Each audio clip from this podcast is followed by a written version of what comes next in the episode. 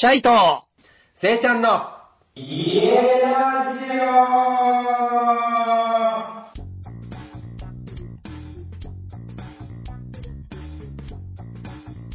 皆さん、こんばんは。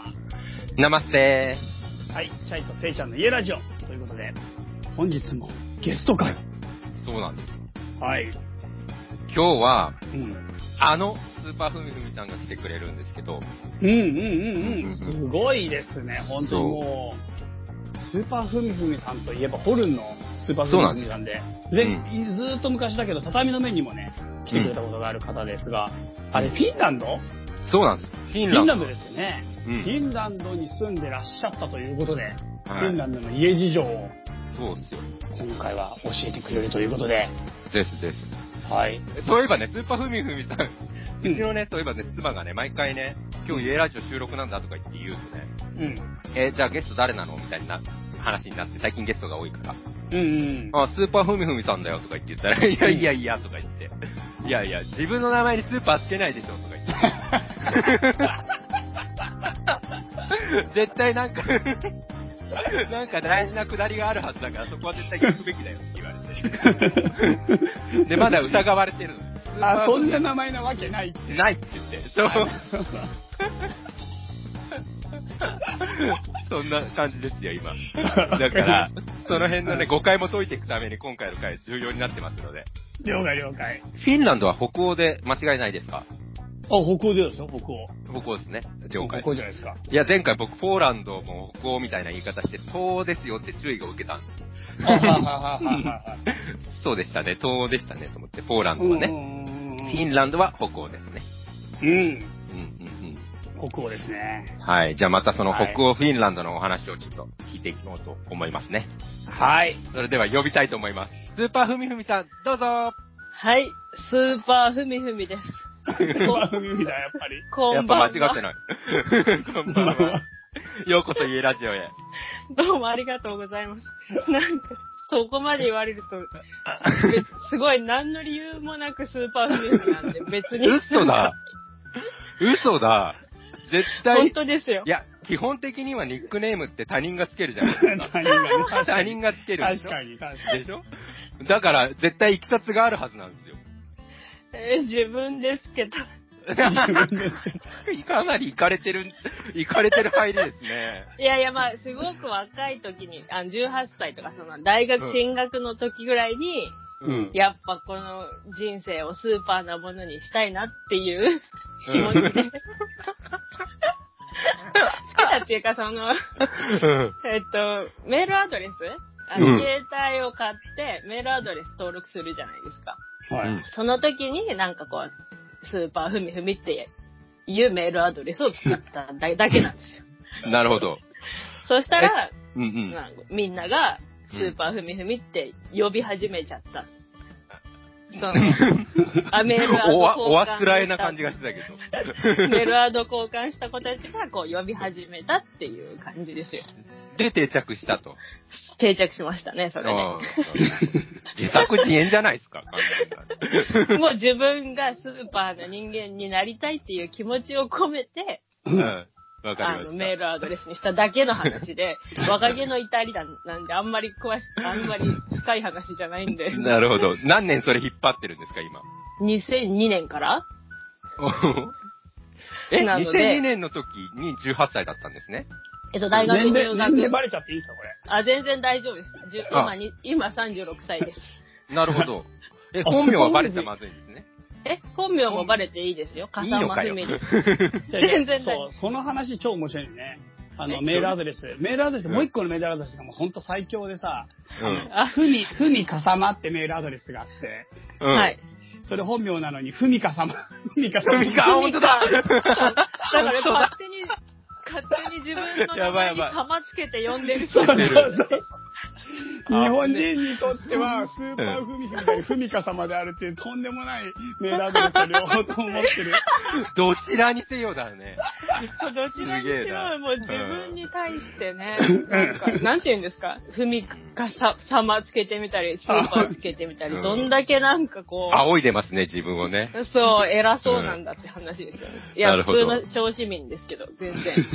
え、じゃあその流れで、ちょっとスーパーフミフミさんの、えっ、と、自己紹介していただいてもいいですか、じゃあ。はい、えっと、はスーパーふみふみこと、笠間ふみです。えっと、仕事、仕事は、はいえっと、ほホルフリーランスのホルン奏者で、で、東京芸術大学で、東京によ、4年間住んでて、うん。うんそれで大学卒業して、えっと、フィンランドに、えっと、留学して、うん。で、その期間、フィンランドの大学から、ドイツのフランクフルトの大学に交換留学生として1年間行ってたので、まあ、ドイツも1年住んで。うん。で、またフィンランドに戻ってきて、で、まあ、学校行きながら、まあ、ちょっと仕事、そのオーケストラで演奏する仕事とかをやりつつ、うん。大学卒業してからも、そのオーケストラに演奏活動して、で、うん10年ぐらい、トータル10年ぐらいそのフィンランドに住んでて、はい。それで2016年のクリスマスうん。に、えっと、日本に帰ってきたっていう感じの経歴経歴です。。うん、なるほど。うんうんうんなるほど。うんえーっと、じゃあ、早速、おうち事情とか、うんうんうんいろいろ、家ラジオ的な？はい内容を聞いていきたいなと思うので、ちょっと本編に入らせていただこうと思います。はーい。はい。こっから基本的に俺とフィ、あの、フィンランドじゃないや。の ごめん。俺とフィンランド、フィンランド様とね。フィンランド様。はい。ちょっとさ、スーパーフミフミの方から、まずフィンランドの家事情をざっくり分かる範囲でいいんで、ちょっとフィンランドの家ってどんな感じっていうのを教えてもらいたいなと思ってるんですけど、えっと、ヘルシンキ、首都のヘルシンキは、うん。ほとんどやっぱアパート？うん。アパートが多くて、ヘルシンキでもちょっと外れた方は、一戸建ての、まあ、ちょっと高級住宅地というか、古い木の家で一戸建てが集まってる地域があって、なんかまあお金持ちが住んでる感じで、うん。でも古い家を大切にしてて、そう一戸建てが多い地域があって、え、てか、木造ね寒くないの？いやでもちゃんとね、うん。あったかくなってるんですよ。やっぱあの集中暖房で、窓も玄関も二重扉だし、うんうんうん外から見たら本当に木の木の家なんですけど、なんでか知らないけど、ちゃんとあったかいんです。でもまあ、うんラップランドとかでも全部そうだったし、うん。うん。結構、多分壁の厚みはあるんでしょうね。ううんん。うん。え、寒いじゃん、めちゃくちゃフィンランドって。寒いです。そのさ、防寒対策として、家でなんか特徴的なのって、その二重以外なんかある？やっぱり、そう、二重窓、二重扉と、やっぱ集中暖房でずっとあ,、あったかくしてて、うん。うんって感じですかね。でもとにかく壁がめちゃくちゃ暑いんだと思います。壁が熱い。うん。基本的にマイナス30度以上に耐えられる、その、断熱性が必要だから、うん。うん、どんな古い建物でもすごく分厚い。風も通れ通らないっていうか、その隙間がないように作られてるって感じで。ううんん。うんうん。え、地震とかないんだよね？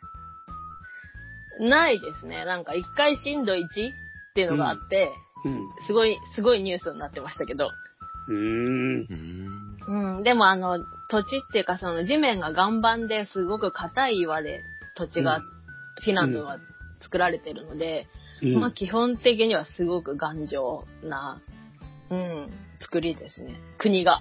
う そうなんだ。じゃあ家って言ったらさ、今言った木造の一戸建てって言ってもさ、うん。日本の家となんか違うとこってさ、その、気づくことでも他になんかあんの？なんかほんと大昔の、その、なんか博物館とかで見るような古い家はもちろん寒いから、ちっちゃい窓なんですけど、うんやっぱそのガラスと二重窓がなんか発展で、そのやっぱフィンランドとか北欧ってすごく暗いから、うんうんうん。光光をたくさん入れられるように、最近は本当に窓が大きい家うん。が本当に多いです。うーん。で、そうですね。あとまあ、サウナかな、やっぱり。サウナついてる？家に。基本的にはついてますね。ええすごいね。ううんん。私も一回借りてた家のいい家は、うんその自分の個人の部屋にサウナついてましたし、へえ。そうでなくても、やっぱその、建物全員が使えるその共同サウナっていうのが、うんやっぱり地下とか、地下、大体地下が多いんですけど、地下か屋上の方にあって予約して、うん。その1時間とか30分とかでね、こう予約できるんですけど、うん。やっぱそこにみんな入るっていう感じで、うん。まあフィンランドの建物は絶対サウナがないとダメって感じですね。うー。うんんうん。え、その家、家ってさ、シャワーと別にサウナがあるの？まあ自分の部屋に持ってる場合は、まあシャワーの奥にサウナがあるって感じなんですけど、うん。サウナはお風呂の代わり？それとも、あお風呂っていうかそうですね何の代わり？湯船の代わりって感じですかね、やっぱり。シャワーはサウナ前とか後とかに浴びたりする。あ、そうです、そうです。さシャワーしてからサウナ入って、うん。で、出てきてちょっとシャワー浴びて、うん。しばらく休んだらもう一回サウナ入るみたいうーん。その時水シャワな。の人もいますけど、ー。うん。私はまあ、そんな無理なんでいつも暖かいやつで 入ってましたけど。あ、でも一回バルト海に飛び込んだこととかはありますよ。一回バルト海飛び込んで何回から出てきた？バルト海、バルト海。バルト海から。よかった。よかった。そんな泳げない なんだそれってどこにサウナ？どこにサウナあってバルト海に飛び込む？そのバルト海のは、その知り合いの家が、そのバルト海に面したところにやっぱり古い一軒家を持ってて、うん。その離れになんかサウナ小屋があって、うん。で、そのなん、その、そこにあと遊びに行った時に、そのサウナ小屋から、直接海につなが、あ、うん、海につながってるから、そのまま、全裸で、バーって、泳いで、すごい楽しそそう。う、そうですね。そう、だからその人の家は自分の住んでる家がそういう、えっと、海辺の一軒家なんですけど、うんなん、かそれ、それ以外に都会に住んでる人も、うん。その、海とか、その湖のそばに、その、サマーハウスうん。を別に持ってる人が結構いて、うん。で、夏の間はそこに遊びに行ったり、週末に行ったりとかして、やっぱそこはサウナがあって、うんっていう感じの、だからその、ちっちゃめの小屋を持ってる人も結構いますね。それも大体、まあ木造で、うん。自分、そう自分で建てたりする人もいますね。う。うんん。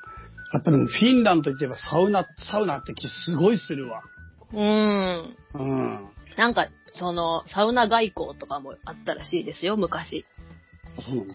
なんかその、昔の大統領が、うん。その、なんかロシアとかのね、その大統領かなんか知らないけど、偉い人が来て、うん。なんかちょっと無理な感じの条約とかをうん。結ばせようとしてね、圧力かけてきた時に、まあまあちょっといいから、ちょっとサウナ行きましょうって言って、うん。そのサウナに連れてって、うん。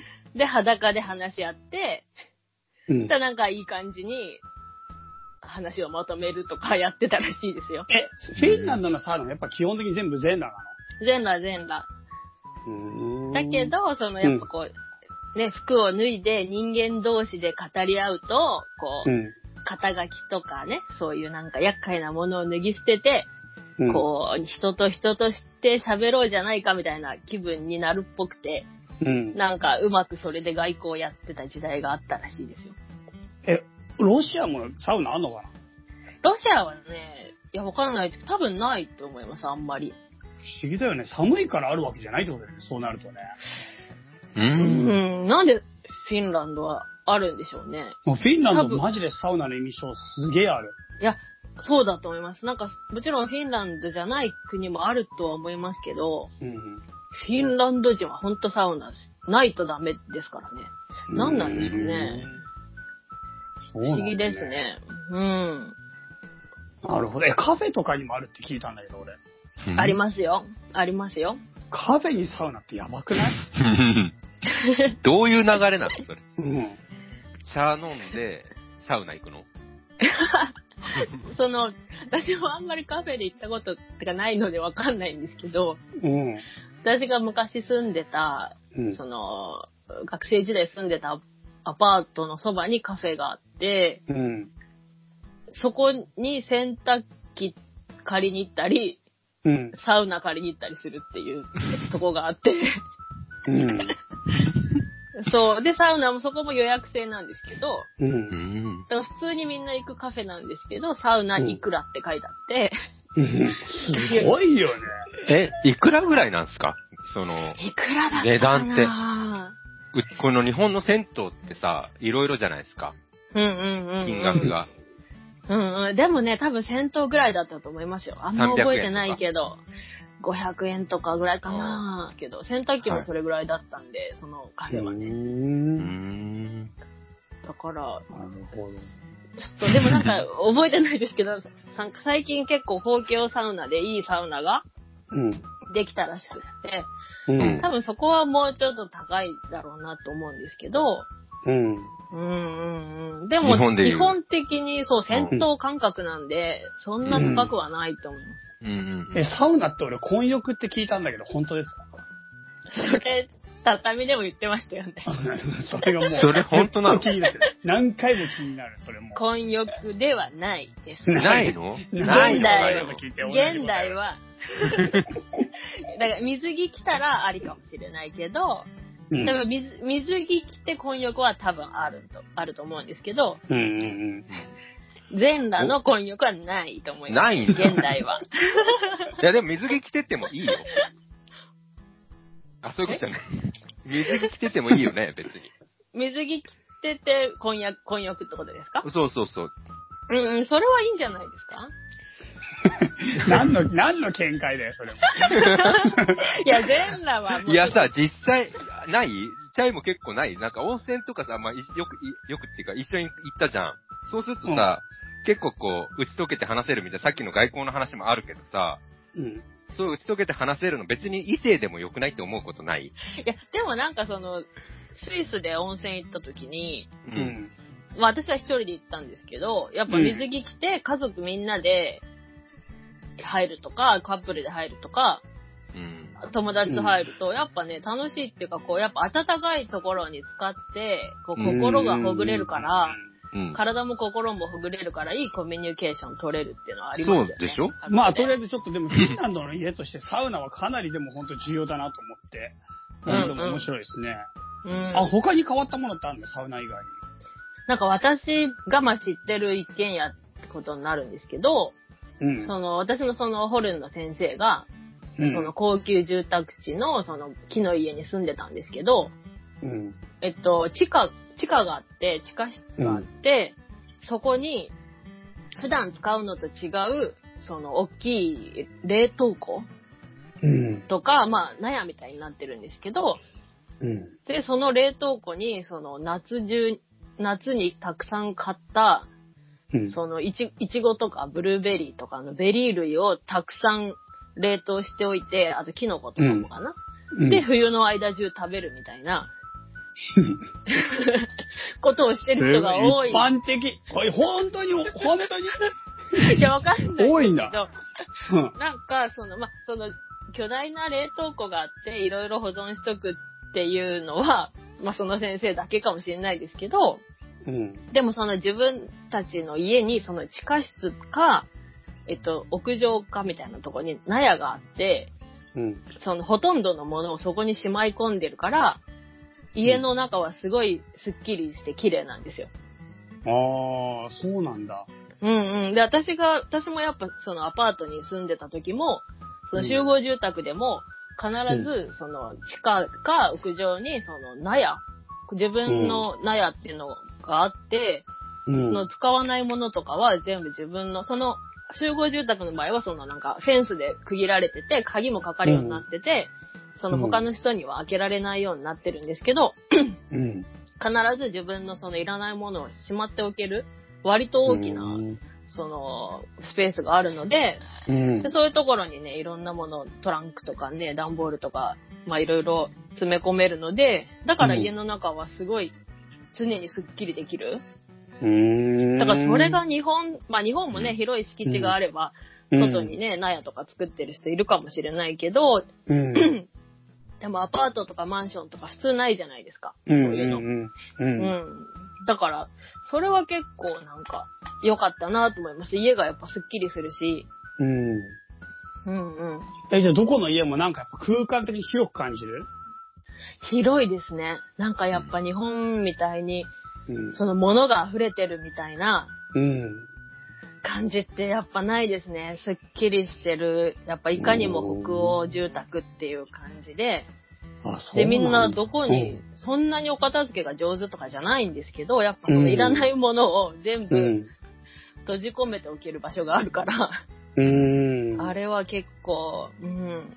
そのやっぱりねなるほ、ど。うんうん。う。ん、家の中にいる時間が長いので、やっぱ北欧って。うんうんうん。だからとにかく家の中をおしゃれに綺麗に保つうん。ことを重視してるから、その、ちゃんとごちゃごちゃしたものをしまえる場所っていうのは必ずある気がしますね。あ、そうなんだ。それ結構いいね。うん。うん。すごく良かったです、それは。物がないだけでおしゃれに見えるもんね。そうそうそうなんですよ。あと洗濯機が共同が多くて、うん。学生とかの、もちろん自分の部屋に持ってる人もいるんですけど、うん。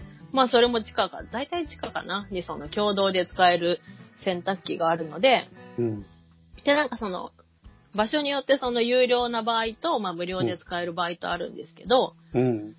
で、それも予約制で、で、1週間に1回とか、うん。まあもっと頻繁に使ってもいいんですけど、そこで、その、洗濯機を予約したので洗濯して、で、その隣に乾燥部屋っていうのもついてて、うん。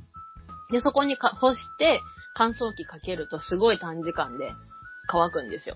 うん。だから自分の部屋で洗濯物を干しておく必要とかがないし、うん。もちろん洗濯機も部屋になかったら、まあ、家電が少ないじゃないですか。うん。だからやっぱすごいスッキリするというか、うん。あと、週、うんまあ私引っ越しすごいやってたんですけど、少しめっちゃしたって言ってたよね。20、多分20回ぐらい引っ越しすげえな。すごいよね。家電がついてる家が多かったですね、マンションは。アパートか。うん。だから洗濯、だから洗濯機、オーブン、冷蔵庫か。うん。はもともとついてるものばっかりなので、うんだからそれを、その引っ越しのたびに持ち運ばなくていいので、うん。結構引っ越しも楽でしたね。それは買わなくてよかったから。うん。え、そういう家多い？のそれとも選んだの？そうですね。賃、いやいや、賃貸、賃貸は基本的に冷蔵庫、オーブンついてると思います。あと、あの、もちろんあの、えっと、なんだっけ、ガスコンロじゃなくて電気のコンロ？うん。その、向こうはほとんど電気なんですけど、あそうなんだあの、うん、ガスの家はほとんどないかな。あの、電気の普通のね、料理するうんコンロ。だからあれとオーブンがまあ一体型になってるものがほとんどなんですけど、うん。だからキッチンはもう完全に出来上がってるので、賃貸は。うん。だから引っ越しするときに、その、えっと、自分の、だからて、まあちょっとテーブルと、うん。だから大きいものってあのベッドと、うん。ぐらいが私は、まあ、一番大きい荷物だったんで、うん。だから引っ越しも結構楽ですね。うーん。うんうんうん。家電がないから、やっぱ。じゃあちょっとなんかさ、スーパーフミが実際に住んだ家？ってどんな家だったのかなってちょっと聞きたいな、そしたら。住んだ家ですか？うんえっとうん。どんな家に住んできた、まあ ?20 回学引っ越しし生だってるんでしょたので、うん。20回ぐらい、ちょっとあんま、うん大体それぐらいです。覚えてないですけど。うん。いや、なんか、さ学生だったんで、うん。その基本的には学生用のうんアパートうん。に住んでた時期がすごい長くて、うんうんで、その学校が持ってる学生寮っていうのもあるんですけど、うん。うん。フィンランドの場合は、それ以外にその地域でうん。学生用アパートっていうのがあって、どんな学校の学生でも、その学生なら入れる。うんうんで、家賃がすごく安くて、うんうん。多分普通の3分の1とかぐらいですかね。普通に借りるとすごい高いので。うん。うん。いや、フィンランドはやっぱ学生に対してのその、なんていうんですか？うん。あの、保護っていうか、がすごい手厚いので、学生っていうだけで、まあその家賃も半分以下だし、うん。あと、電車代とかバス代とかもうん。通常の半半額うん。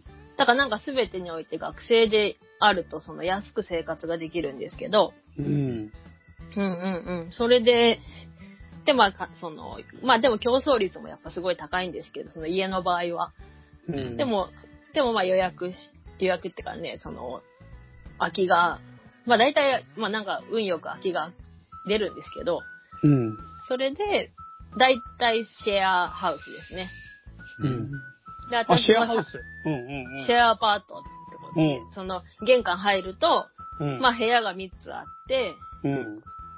まあ、で、その台所と、えっと、お風呂っていうかシャワー室は共同みたいなうん。とこに大体住んでたり、うん。まあ、あと友達がたまたま借りてて、そこの一部屋に住むとか、うん。まあ、ずーっと人とシェアする暮らしでしたね。うー。うんーん。まあ結構大変でしたけど。そうなんだ。え、でもそれって何 ?3 部屋、何人ぐらい？いや、まあ3部屋の場合は、まあ、一番多かった時で3人かな。自分含めて。。うん。で、なんか2人で住んでるんだけど、うん。やっぱりその、彼氏をね、ずっと連れ込んでる子とかいて、うん。それは一番きつかったですね、やっぱ。なんか、うん。なんか自分がうん、こう家帰ってきたら、うん。シャワー室から、うん。なんか、上半身裸のうん。ドイツ人の男とかがバッて出てきたら、うんやっぱ、げんなりするっていうか、なんか、なんかそういうルールをちゃんと決めてる男は連れ込まないとかね、ルール決めてる人たちもいると思うんですけど、うん。なんか結構自由な感じの子たちと住んじゃうとうん、そういうことが起きて、うん。でもなんかその、まあで、その、そのドイツ人の彼氏がいる子と住んでた時が一番ちょっと嫌な時代でしたね。なんで一番嫌なとこから話すの？なんかいろいろ20回あるんだから、いいところで。せっかくならね今一番嫌なとこから話そうと思ったいや、そこがやっぱね、一番思い出すシェアハウスの苦労ですよ、やっぱ。なんんか、その、なんかそのせ、まあ男を連れ込むぐらいだからね、その女の子もまあ結構自分勝手な感じの子だったんですけどう、ん。なんかまあ共同でね、シャワールーム使うじゃないですか。うん。で、なんか私掃除とかもちゃんとしてるのに、ある時めちゃめちゃ怒られて、うん。なんかふみ掃除してないとか言って、うん。見てよ、こんなに毛が落ちてるとか言われて、うん。うん。で、見たら、うん。なんか薄い色のくるくるした毛ばっかなんですよ。私の、私のどこにもそんな毛生えてなくて、どう考えてもドイツ人彼氏の毛に違いないだろうと思って、どう見たら私にそんな薄茶色の毛がね、生えてるかって。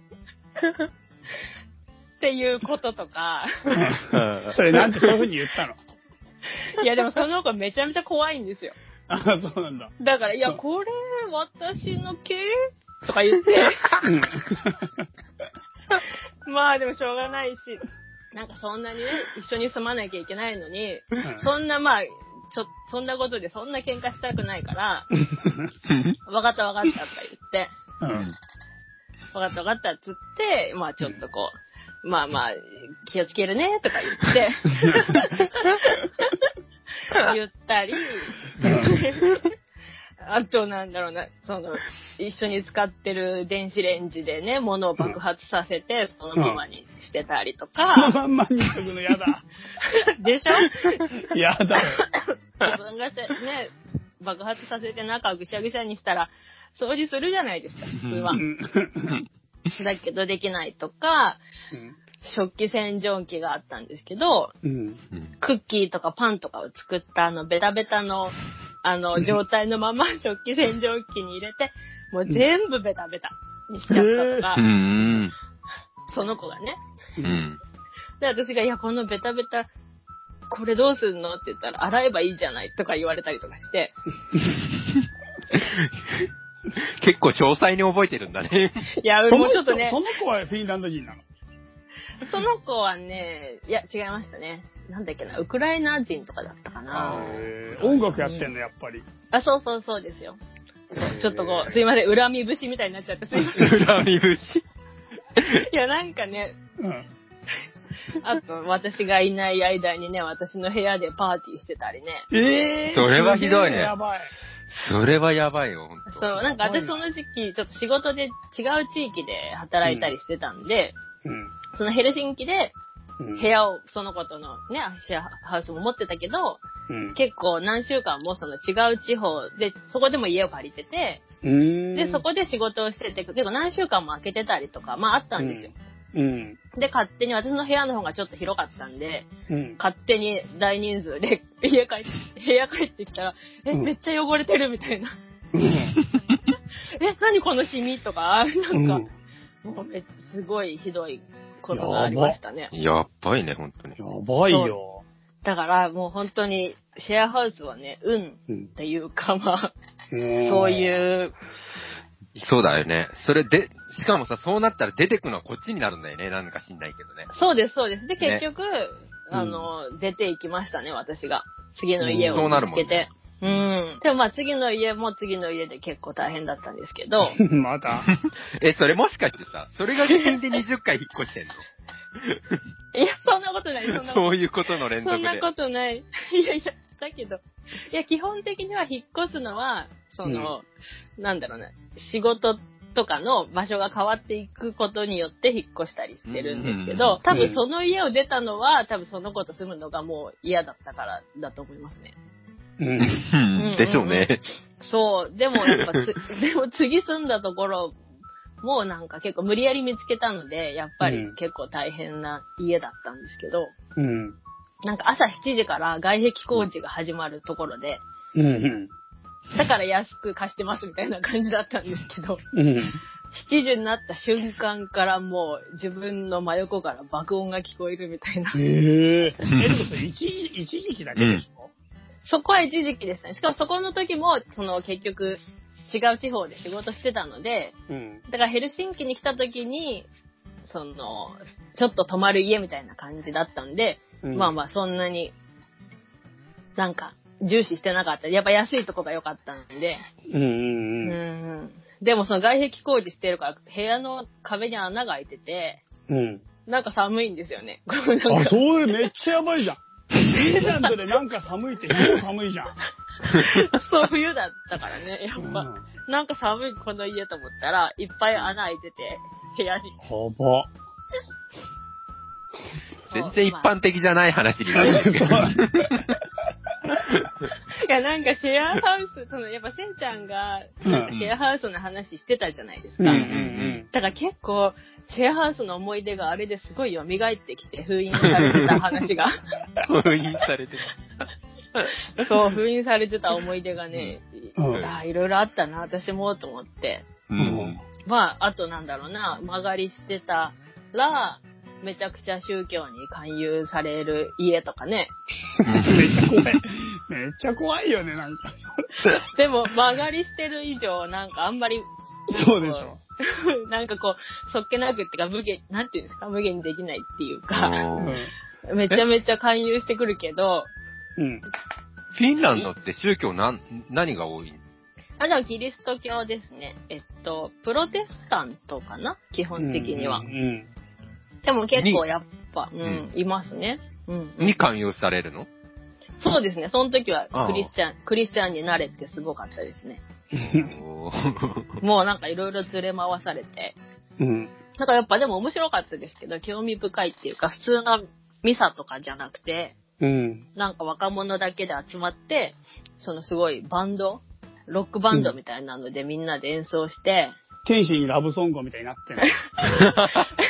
生活、生活。あれもうあれめっちゃすごいよね。あ、あそこまでゴスペルだったら超いいけど。いや、あんなじゃないの。普通にそんなに上手くないアマチュアの若者たちが、あの、普通のほんとロックバンドの編成ですよ。ドラムとギターとベースで、なんか、まあフィンランド語で歌ってるからちょっとわかんないんですけど、多うんうんうん分神様の歌みたいなのを、結構バック、あの大、ほんとロック、ロックバンドの、なんていうの、ライブみたいな感じ？う。うんん。で、なんかその、まあ信者っていうか若者が集まって、ほんとウェーイみたいになってて、うん。でもそれは宗教の集まりなんですよ。うん。で、どう？みたいな。若者だからなんかこう、来るものあったでしょみたいな、なんか。とか、あと音楽のうん。歌手の人のやつに連れてかれたりとか、うん。で、どう？みたいな。音楽だから、隅にも来るものあるでしょ？みたいな、なんか。もうめちゃめちゃ、でもその家に住んでる限り、まあちょっとこう、ね、付き合わなきゃいけないとか、うん。いうのとかありましたね。それってスーパーふみふみさんがミュージシャンだから、その音楽に触れる、なんていうのかな、そういう機会が多いっていうのか、それともフィンランド自体が、そういう音楽の、えっ、と、演奏する場みたいなのがすごく多い国なんですか？え、その宗教に関連してってこといや、ですか？宗教に関連せずに、音楽そのもの。うーん、でも多いんじゃないですかね。多分人口に対しては、きっと。うん。やっぱオーケストラもね、各地方にあって、うん。で、その、やっぱまあ、その、そういうなんか、別に勧誘とかなくても、その、じゃ、うん教会とかで演奏会みたいなのは結構ありますし、規模はいろいろね、大小ありますけど、う。うんん。うん。あとなんだ、えっと、フィンランドの、あ、単語単語。うん。単語。単語、フィンランド単語みたいなのとかが、うん。やっぱ、大きなイベントがあって、うん。アコーディオンがすごいんですけど、フィンランドって。うん。うんうんアコーディオンをやってる人がめちゃくちゃ多くて、うん。だからそれの大会で、まあちょっとそういう単語っぽいのとか、なんか結構、あとヘビーメタルもすごいので、うん。すごいありますよ。ヘビーメタルってほとんど毎晩ライブやってるんじゃないかな、地下で。地下で。なんか、地下で？地下のライブハウスみたいなとこがあって、まあ毎晩そこではやってるからいろんなバンド聴けるみたいなとことか。う。うんん。うん。なんかその宗教がすごい、クリスチャン、経験なクリスチャンもすっごいいっぱいいるんですけど、うん。その正反対な感じのヘビーメタルのうん。人たちもめちゃめちゃいるんですよ。なんかこう。うん、ヘビーメタルって基本的にね、その、反キリスト教というか、うん。まあ割とそういう思想の人が多いんですけど、そうなんだ。うん。まあそういうの、なんか、フィンランドの話じゃないですけど、なんかうん、教、教会燃やしたりとかしたみたいですよ。それ全体、全体的に絶対ダメじゃん？ど、どの観点から見ても。そうね。宗教関係なく。うん。ヘビーメタルももはや関係ない。そうそうそうそう。もうなんか全部関係なくダメじゃん、なんか。うんただの放火だからね。なんかね、そのヘビーメタルっていうかメタルも、あヘビーメタルだけじゃなくて、なんかブラックメタルとか、うんなんかラブメタルとか、うんなんとかメタル、なんとかメタルって言って、メタルにもはぐれメタルもいるでしょ。絶対はぐれメタルはぐれメタルっていう。ょ。絶対いるよね、それ。というか、ちょっと、あの、スーパーフミフミさん、ホルン奏者だけども、メタルの話しかしてないよ、ごめんなさい。いや、なんか宗教に関連したらついついそれが。メタルの話。そう、だけど、そうそう。だけど、その一番、なんかその、やばいメタルの人たちが、キングメタルでしょ、絶対。絶対。なんだっけな、が、まあ、スウェーデンかどっか忘れましたけど、うんの教会燃やしたって。いやでなんだよ、それ。だからそれはもうほんとそいつらがただ悪いだけであって、メタル関係ねえんだよ、もう。絶対メタルの話じゃないし、それ。すいません。いや、だけど、その、なんていうか、こう、じ、なんかね、こう、すごい二極化してるっていうか、あ、そこを伝えたかった話。そうそうそうそうそうそうそう。経験な人たちと、絶対宗教嫌だっていう人が結構目立っている感じがしますね。ん。すいません。全然家の話じゃなかったけど。じゃあ、その住んでた家ランキングで言ったら、うん。さっき悪いのばっか聞いたけど、いいやつ今度教えうんて。。うん。欲しいよね。いいやつ？いいやつ？いい家、こんな家住んだよ。うん、あ、でも、あのね、そ、まあ、その、で長い間、その、シェアハウスってか、学生の時はね、お金がないから、うん。まあ、そういう苦労をしたんですけど、うん。まあ、その、学校をちょうど卒業して、うんその違う地域で働いてた時は、うんやっと一人暮らしの部屋を借りることができて、その時は、まあ、もう一人っていうだけで毎日幸せでしたね。やっあ、ぱ。うん。で、そこはもう湖のすぐそばで、おーいいね。いいなすごくいいとこでしたね。もうちょっと歩けばすぐ湖で、うん。で、なんまあでもその家も、それも一応アパートなの？うんうんアパートでした。そこはなんかその、個人的に、その、えっと、もともとその家を持ってた、えっと、フィンランド人の人が、今は違う地域に住んでるから、うん。個人的に貸してるっていう感じの家で、うん。その大家さん、あ、じゃない、なんか不動産屋とか通してない感じの。うー。うんんうん。で、そこはめちゃくちゃ広いし、うん。あと、そう、湯船もあって、そこは、その大家さんの。うん。が好きだったから。で、そこの家の場合、水道代が、うん。その、アパート、常に一緒なんですよ。なんかアパートで、うん。全体で割るのかなうん。だから私がいくら湯船に毎日お湯を溜めてても、うん。水道代がうん一定なんですよ。変わってなくて。他の家の人と一緒。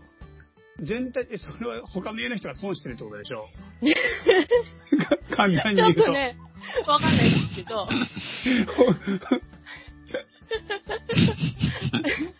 水道代が私がいくら湯船に浸かろうが、毎月変わらないから、もう堂々とお風呂に毎日入れて、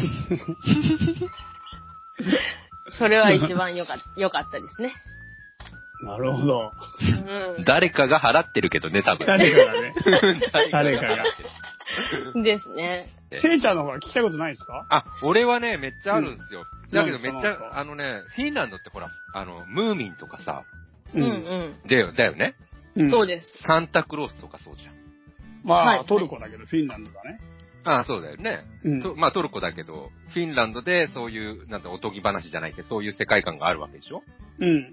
トルコなんですか？サンタクロースって。サンタクローストルコだよ。聖ニコラウスっていうのが起源で、トルコのね、あのね、なんて場所だ？か俺行ったもん、サンタクロースの教会、去年、一昨年だ。お？あ、そうなんですか。うん、サンタクロースで、聖ニコラウスっていうのは、聖聖ニコラウスっていうのはサンタ、サンサンタ、サンタクロース、元々の音だけど、うん。そのサンタクロースの逸話、なんか貧しい、こあの、娘たちのと家のところに、うん。あの、金貨を煙突から投げてあげて、それが干してあった、暖炉に干してあった靴下に金貨が入ってくってみたいな。そんな話だよ。へえ、え、実は何ですか？うん、伝説っていうか伝承？そうんうんうんの聖ニコラウスの伝承が元になって。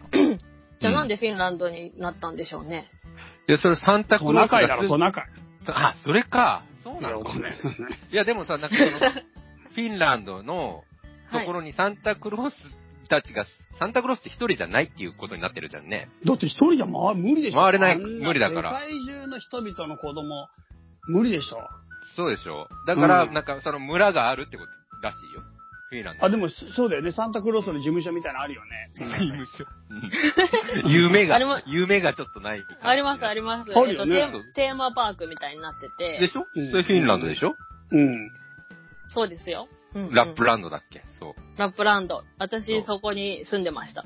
あ、えーそそうなの？の、テーマパークに住んでたわけじゃなくて、そ そのテーマパークのある サンタクロースだった。もうってこと違ういや、本違う世界の方かクリスマスのソングしかやんないっしょ。そうだよね。めっちゃ食えるじゃん、それだけで。うんそのテーマパークのある町に住んでました。へえ。うん。ありましたやっけど。とフィンランドっぽい話聞けた。今。すいません、そうです。ムーミンそのも住んでるの？ムーミン谷もフィンランドにあんの？もしかして。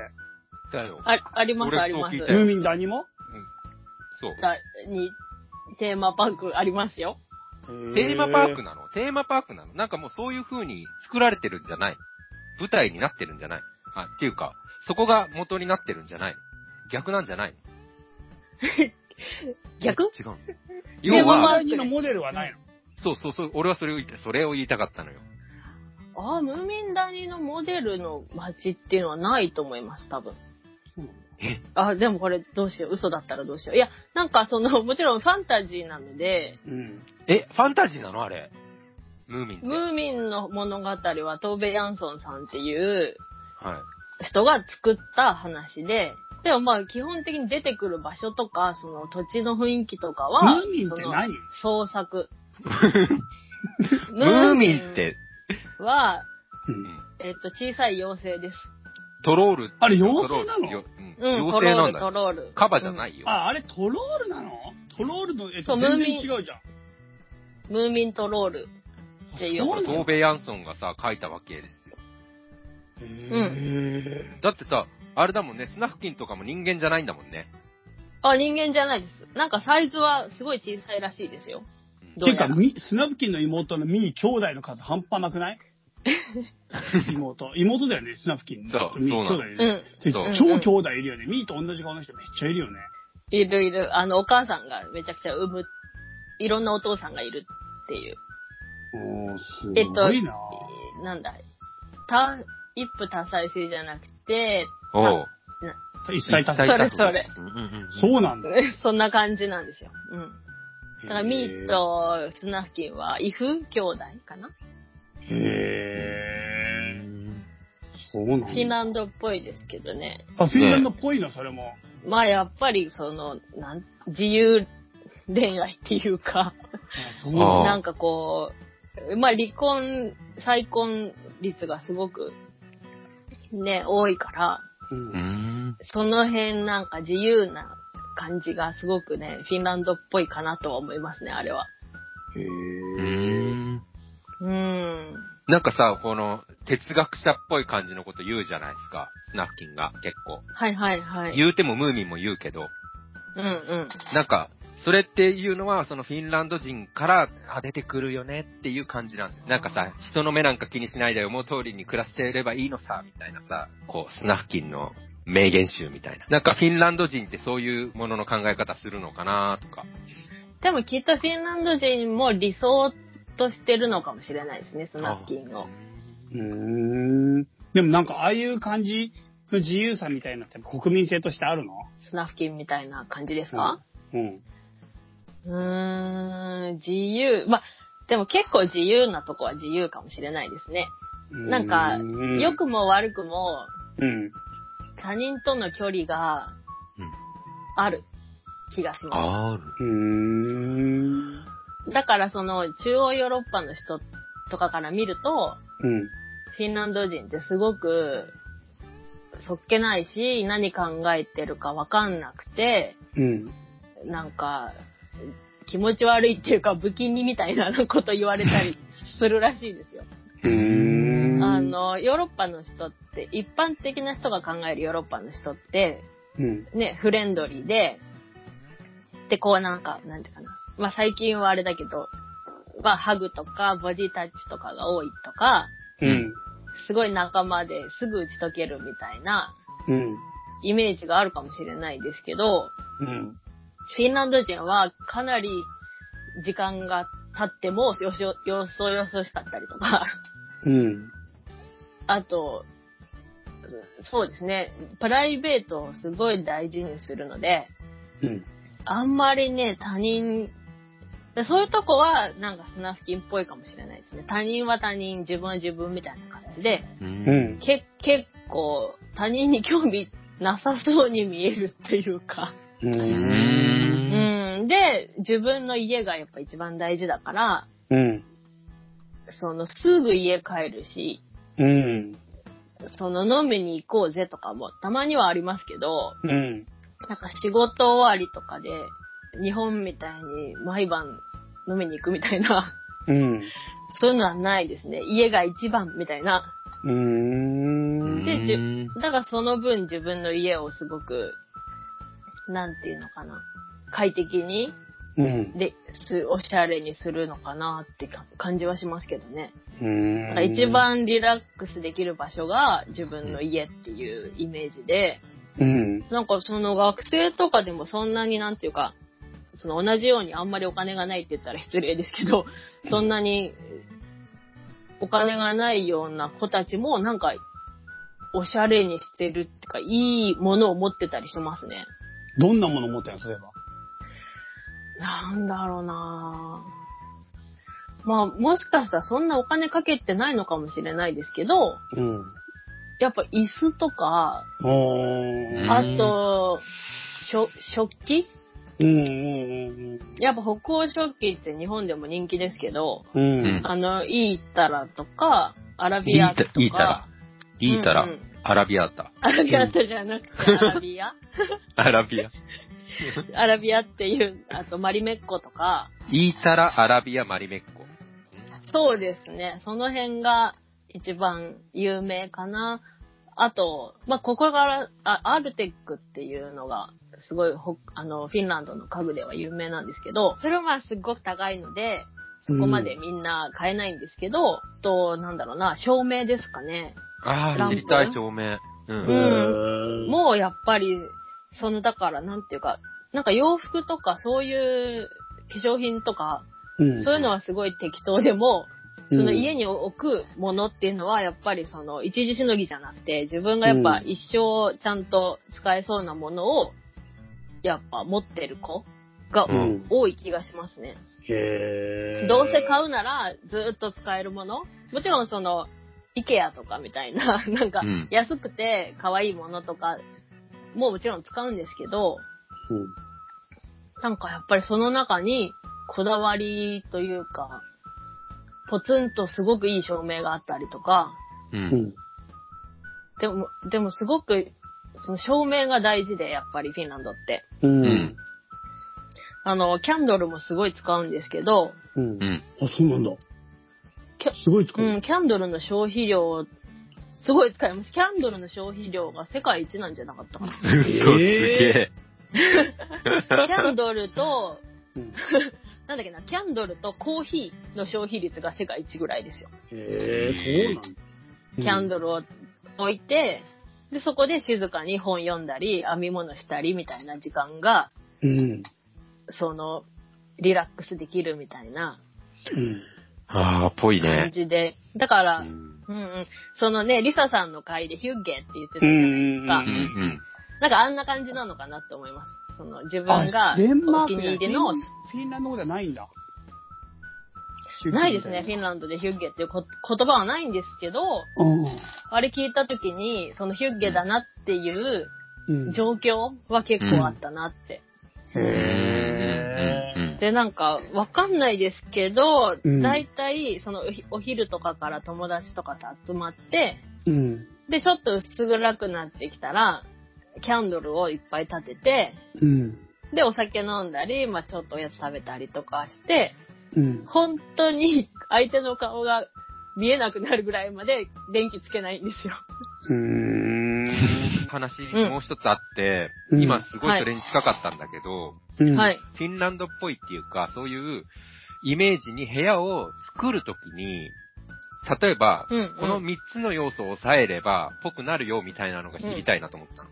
やっぱ間接照明ですね。私のイメージでは、蛍光灯の真っ白な光がついた瞬間に、うん。全然北欧じゃないって感じですね。なるほど、なるほど。うーん。ってことは、ライト照明がまず第一条件で、うんうんうんまあそのインテリアをね、何、何がその、すごくポイントになるのかなと思って、インテリアですか？うん。例えばその、それを3つに絞るとしたら、?3 みつ。たいな。まあ、うん間接照明と、はい。まあでもキャンドルもそのうちに入っちゃうかな。キャンドル。おー、そうなんだ。キャンドルは、ね、絶対、絶対ありますから。フィンランドでは。強いね。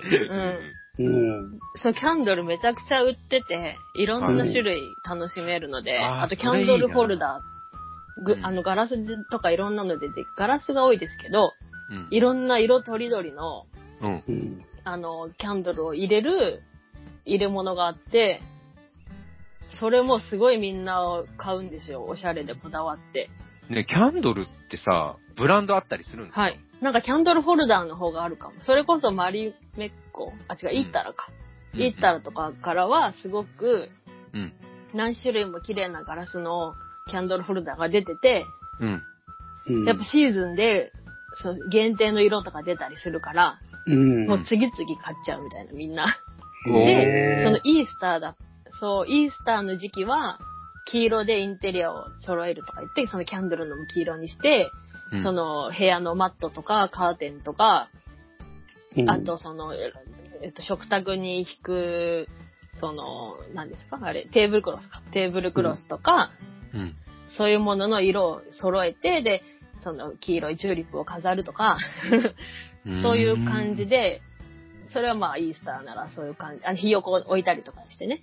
うん。黄色？で黄色なんだ、とにかく。まあ、なんとなくイースターは黄色っぽいイメージですよね。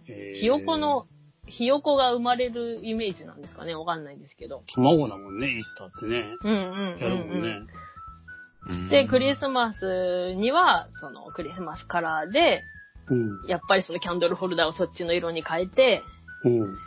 そのイン部屋のインテリアのそのテーブルクロスからカーテンから色変えるとか、うん。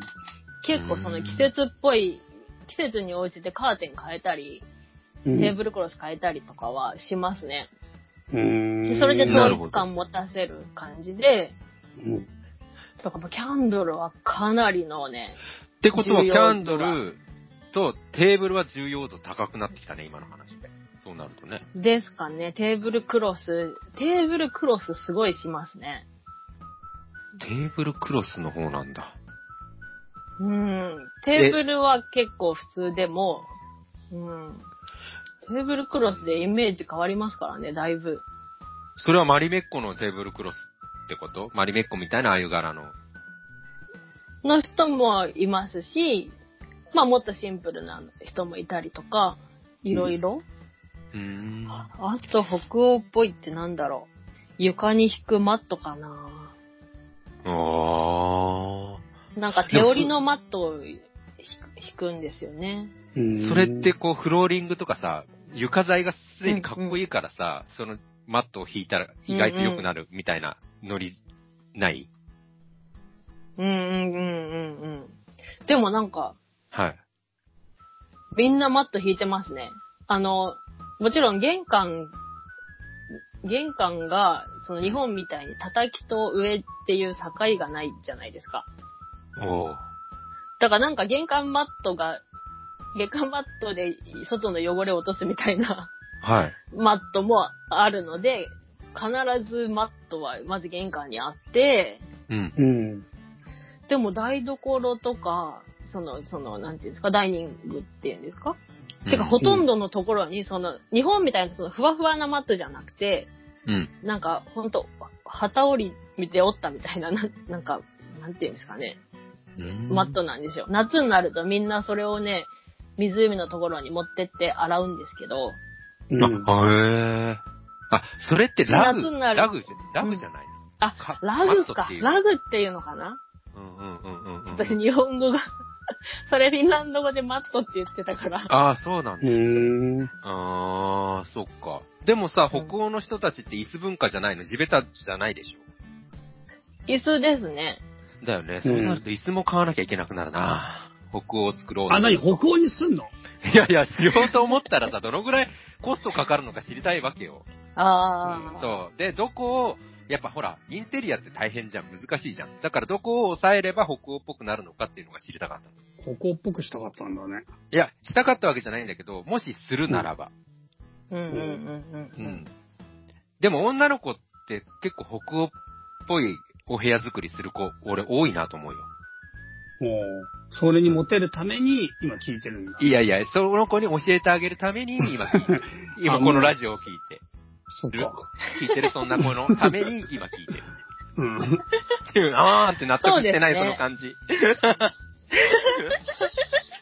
いやいや、でも北欧っぽくしてるし人多いですよね。そのでしょ？人気ですよね。う。うんそううんうんうん。可愛い女の子は大体北欧っぽくしてるよ。で、ちょっとアーティスティックな感じの子。ほー誰もうなずかないのは、ちょっと、わかるわかるぐらい欲しかったけど。ちょっとアーティストっぽい可愛い女の子がちょっと今思い浮かばなかったから、ちょっと一瞬。なるほど。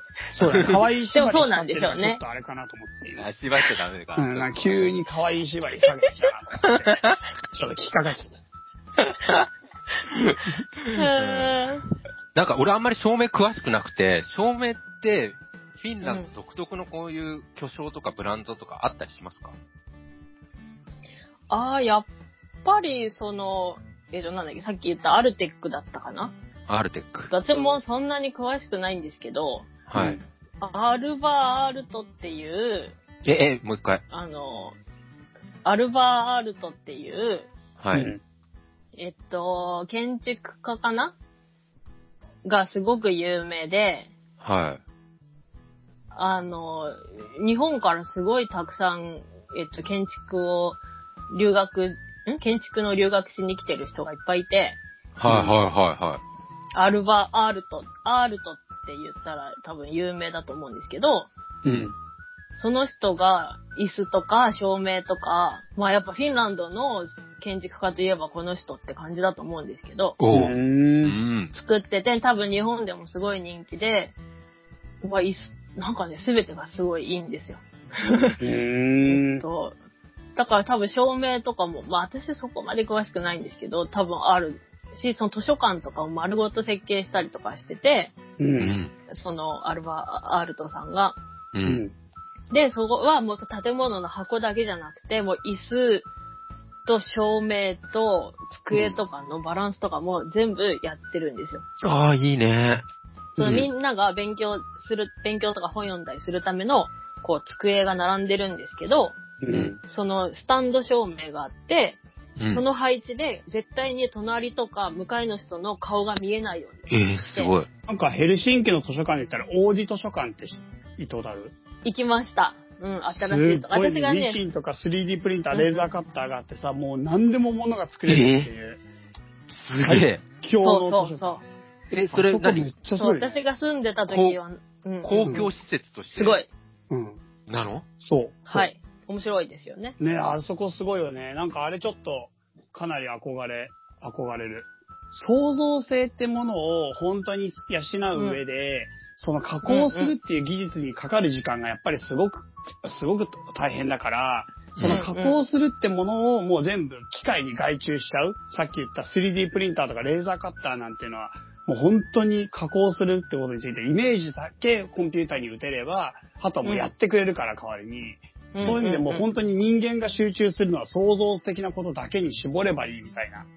そそういう意味で真のものづくりみたいなものをなんか試せるっていうかそういったことを伸ばせる。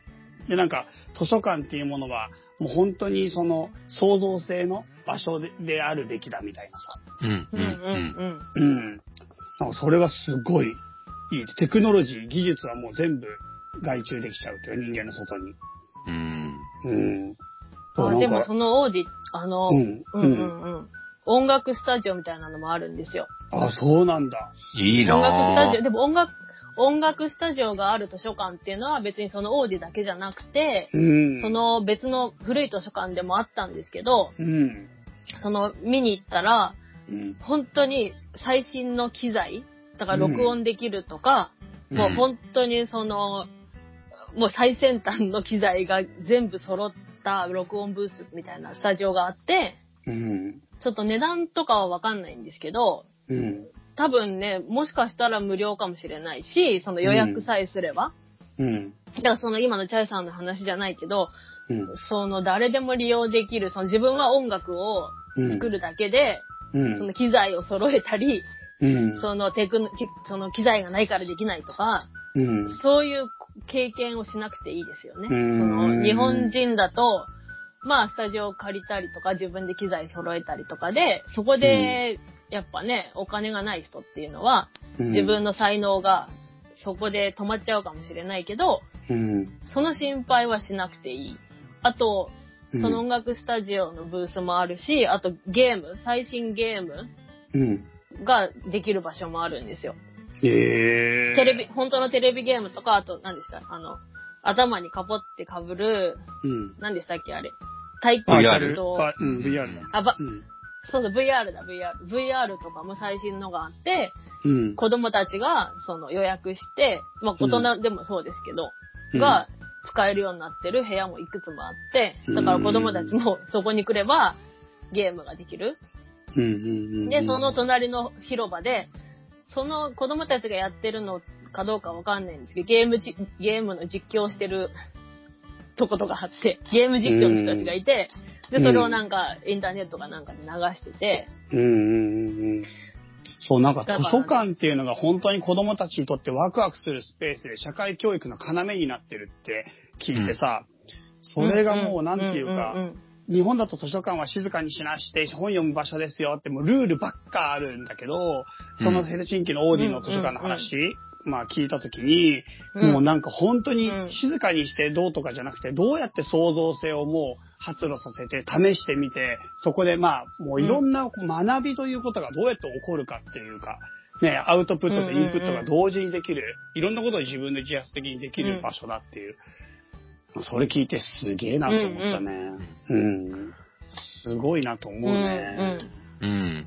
そう。でもなんか最近のちょっと若者は恵まれすぎてて、うん。それをちょっと当たり前と思い始めてるとこが、うん。なんか、一時期より学力下がってきてるので、うん。うん。なるほどなんか難しいね。はいはい。やっぱ、うんうんうんある、ある程度のハングリー精神みたいなものがないと伸びない部分もあるのかなと思ったり。うん。いやー、すごい、なんか今日は家の話から、フィンランドのお国事情というか、国の雰囲気というかさ、そうそうまあフィンランドの暮らしっていうのかな、そんなことまでちょっといろいろ教えてもらうことができて、すごい、なんか、フィンランドのこと分かった気がします。ね。うん。国民性とかもねねうん本当うんいろいろ教えてくれてありがとありがとうございました。いや、こちらこそありがとうございました。う。いやー、せいちゃん、今回もすごかったですね。いや、ね、すごかった。フィンランドのね、国民性ももちろんそうなんだけど、あの、アールトさん、建築家の方とか、うん。あと、イッタラとか、アラビアとか、マリメッコとか、アルテックって、この、うん。フィンランド独特のブランドのことも聞けたので、その辺もすごい良かったと思います。ねうん。え。はい。というわけでね、なんかいろいろな話を今回も聞かせてもらうことができましたが、はい。えっと、まあこんな感じで今日のね、話終わりにしたいと思います。じゃあ、はいせいちゃん、メールアドレスを最後お願いします。はい。チャイセイイエラジオ at gmail.com こちらまで、今回、えースーパーふみふみさんの回でした。お便りよろしくお願いします。お願いします。感想をね、もう本当にお待ちしておりますので、まあリクエストとか、また、はい。なんか質問、疑問、こんなコーナーやってくれみたいなのでも何でもいいんでね、メールお便りめっちゃ励みになるんで、ぜひぜひください。お待ちしてます。お待ちしてまーす。はい。ということで、今日もチャイとせいちゃんの家ラジオ以上です。では皆さんまたお元気で。さようなら。ごきげんよう。